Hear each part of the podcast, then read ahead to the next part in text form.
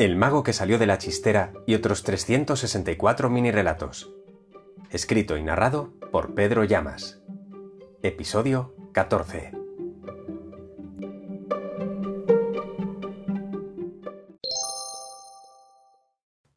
Descubrió que esa caja vacía era el mejor regalo que podía recibir cuando escuchó a su hija decir, son besos que junté para ti. Allí estaban la inocencia y el desenfado en la caja de las cosas olvidadas, abierta siempre, pero oculta por el miedo a ser libre. Toda su vida intentó huir de ella, pero a medida que pasaba el tiempo más cerca la tenía, y un día le alcanzó inexorable la vejez. Para ganar, siempre quiso superar a los demás y fracasó. Solo logró el verdadero éxito cuando aprendió a superarse a sí mismo. Un soplo de aire le despertó y fue a cerrar la ventana.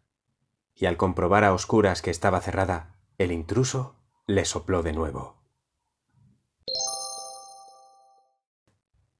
Y quitándose los complejos, el más débil plantó cara al gigante. No pudo ganarle la batalla, pero ganó algo más valioso, su respeto.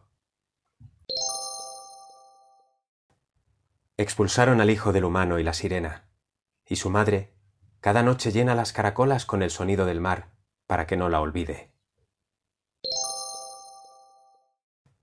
Cuando la inocente princesa decidió escapar de la torre sin esperar al príncipe azul, consiguió sin querer la verdadera libertad. Metió su risa en una caja y la enterró para que un día alguien la encontrara y supiera que hubo una vez en que reír era posible.